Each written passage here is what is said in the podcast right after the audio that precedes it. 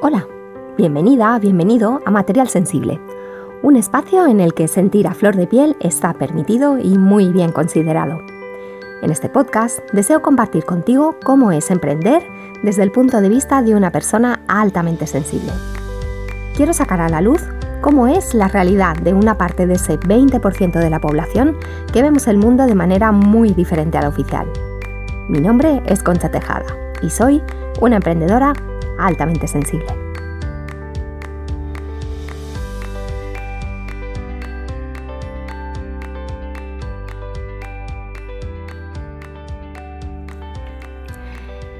¿Crees que deberías haber hecho mucho más en tu negocio este 2020? Buscar la validación fuera de nosotras, creernos peores por no poder seguir el ritmo de vida de otras emprendedoras o frustrarnos al creer que deberíamos estar haciendo mucho más en redes sociales es territorio conocido para muchas emprendedoras PAS. ¿Estás haciéndolo tú también? A principios de este año hice un proceso de coaching con Susana Espelleta ella está muy enfocada en la acción, en moverte para conseguir tus objetivos y yo tenía muchas expectativas y planes que deseaba poner en marcha para este 2020. Y sabía que necesitaba eliminar bloqueos para empezar bien el año. Así que confié en ella para empezar el nuevo año con la mentalidad adecuada. En una de sus últimas sesiones, Susana me dijo, no es normal lo que haces. Lo que tú haces no es normal. ¿A qué te refieres? le pregunté. Cada año, decía ella, trabajo con gente que dice que desea salir de donde está, que desea generar cambios y conseguir una vida mejor para ellos. Pero muchos acaban no haciéndolo. Solo unos pocos hacen lo que tú haces. Interiorizas lo que hablamos en cada sesión y tomas decisiones. Aunque te den miedo, tú das el paso. Y no te creas que eso lo hace todo el mundo, me respondió Susana yo me quedé perpleja. Y es que hasta ese momento no había valorado en eso de mí.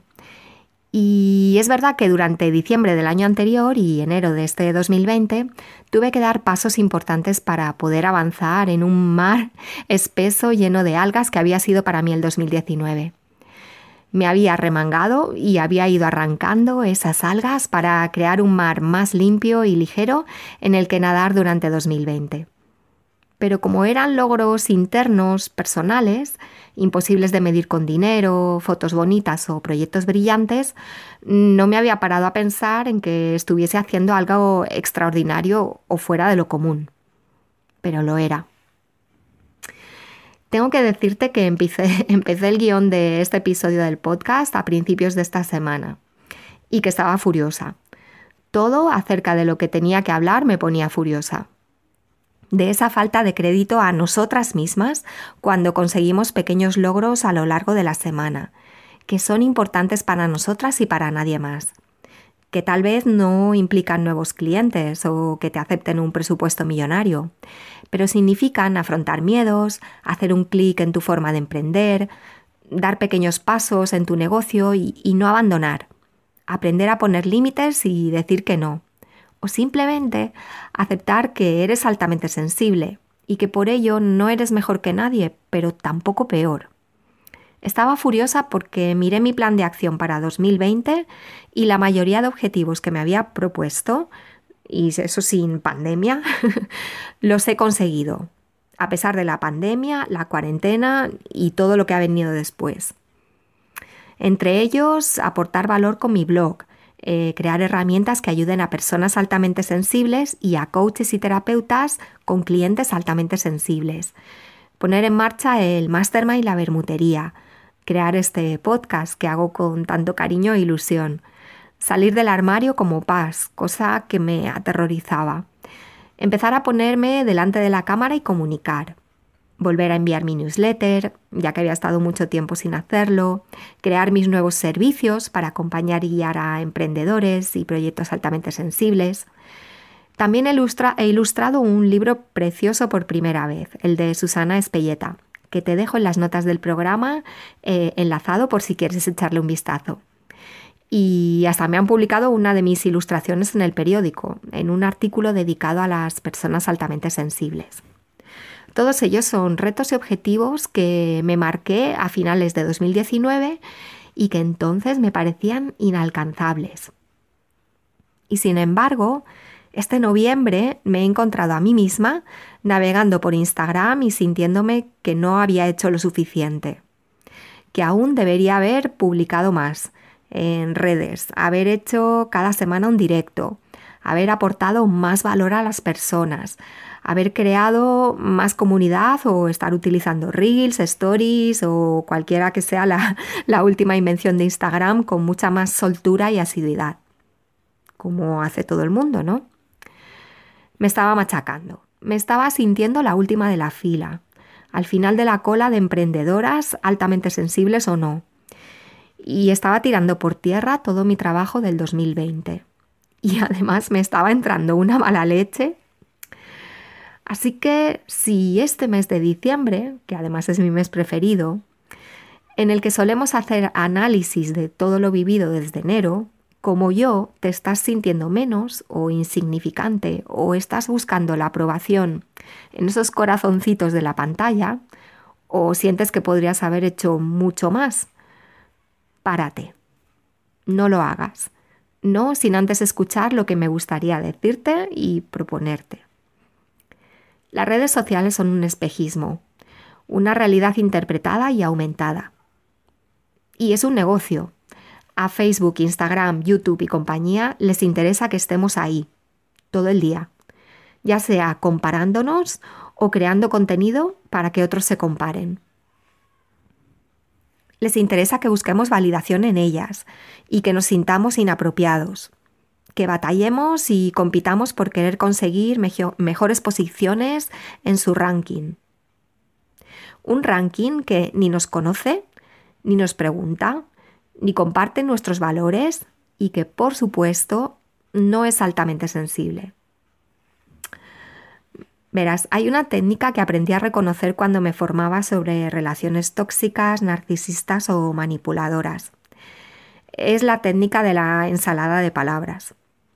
Cuando hablas con un, manipulador e intentas poner las cosas en claro o, o darle sentido a lo que está pasando, el manipulador saca a la mesa su ensalada de palabras y empieza a menearla y a darle la vuelta a las cosas, de tal manera que dejas de prestarle atención al asunto principal, ese que llevabas tú en la cabeza. Es decir, comunicar tus necesidades, poner límites, aclarar la situación y acabas discutiendo sobre la trascendencia del pelo de las ranas. Bueno, pues las redes sociales siguen esta técnica con sus algoritmos, nuevas herramientas, sus perfiles impecables, sus brilli brilli. Distraen tu atención hacia el qué torpe soy en redes y cómo me gustaría tener la vida que tiene tal o cual influencer y el éxito y los seguidores y la comunidad. La ensalada de palabras ya está servida y tú te desvías del tema principal. O acabas mucho más confundida de lo que estabas al principio. Así que continuamente las redes sacan su ensalada de palabras para manipularnos y mantenernos ahí engatusados. ¿No te ha pasado que abres Instagram para consultar algo en tu propio perfil y una hora más tarde sigues metida en la red sin saber cómo y encima sintiéndote fatal contigo misma? A ver, no digo que no haya que estar en redes, sino ser conscientes de lo que son un negocio para vender publicidad a cambio de entretenimiento. Y con el jueguecillo de los algoritmos, son también un escaparate de todas las cuentas parecidas a la tuya o de temáticas que tú también tratas. Y después de un rato a merced de la ensalada de palabras, ya sabes, acabas olvidando lo esencial. Y lo esencial, como emprendedora, es tu proyecto, porque es una extensión tuya, y el valor que tienes independientemente de comparaciones y rankings. Y tu voluntad de servicio y de crear una vida en consonancia con tus valores y tu forma de estar en el mundo. Brillar, transmitir y conectar. Y todo eso lo puedes reflejar perfectamente en tu página web. Un territorio amable y tuyo, verdaderamente, donde recibir y acoger a tus visitas y luego usar las redes de altavoz y no al revés de tu esencia hacia afuera, no cambiar tu esencia porque lo de fuera te hace sentir inadecuada o diferente. Empoderada desde dentro hacia afuera, cuidando y potenciando tu sensibilidad. ¿Y cuándo tu sensibilidad se vuelve un superpoder para tu negocio y no un handicap? Pues se vuelve un superpoder en lugar de un estorbo o algo inadecuado cuando la abrazas y abrazas esa esencia única, cuando resuenas con tu propio mensaje, tu discurso, tu forma particular de ver la vida. Cuando pones allá afuera ese mensaje sin buscar aprobación externa, simplemente para ayudar, ponerte al servicio, dar a conocer tu proyecto y conectar con personas afines. Cuando revisas tus logros y les das espacio y celebración. Cuando entiendes que las redes sociales son ante todo un negocio cuando pones límites, cuando pones atención en ti misma tantas o más veces como pones atención en Instagram o en la red de turno. Así que este diciembre he cambiado mi rabia inicial de principios de semana por este manifiesto que me apetece compartir contigo. Dejo de seguir perfiles que me hacen sentir inapropiada o menos que. Dejo de invertir tiempo en actividades que me drenan porque otros lo hacen. Dejo de trabajar con clientes que me hacen sentir menos que. Dejo de poner precios que me hacen sentir menos que. Dejo de regalar mi trabajo, mi tiempo, mi atención o mi energía. Dejo de perseguir que me quieran, me acepten o me contraten para sentirme válida. Dejo de poner mi valía en manos de otros. Lo que hago, lo que haces, no es normal no es lo normal. Cada día sales al mundo con fuerzas renovadas y tu sensibilidad a flor de piel. Hay algo extraordinario y muy, muy valiente en esa forma de estar y mostrarte. Y nadie tiene el derecho de hacerte sentir menos, ni siquiera una estadística, un bot, un algoritmo, un gurú, un experto potencial o un potencial cliente, o tú misma. Este episodio ha sido inspirado por cuentas y gente bonita a la que sigo en redes y que me inspira a continuar cada día, sin hacerme sentir pequeña o defectuosa. Así que gracias a, todas ellas. Te dejo los enlaces de todas estas cuentas en el post que acompaña siempre a este podcast. Y por último, si deseas dejar de compararte constantemente, reconocer tus logros, encender tu luz para que brille en las redes y reforzar tu propia valía como emprendedora, altamente sensible, estoy preparando un taller gratuito que te va a encantar. Se llama El Prendedor de Logros. Con él crearás tu propio cuaderno espejo en el que mirarte y reconocerte cuando te sientas perdida o creas que todos lo hacen mejor que tú. Este cuaderno espejo te llevará de vuelta a tu preciosa esencia sensible y brillante cada vez que lo necesites y te ayudará a celebrar cada paso de tu camino emprendedor. Apúntate a través del link que encontrarás en mi blog o en mi bio de Instagram. Empezamos la semana del 14 de diciembre y serán tres días de reconocimiento, autocuidado y celebración que van a ponerte las pilas para 2021. Apúntate ya y te lo explico todo. Querida paz emprendedora, este diciembre no te olvides de brillar.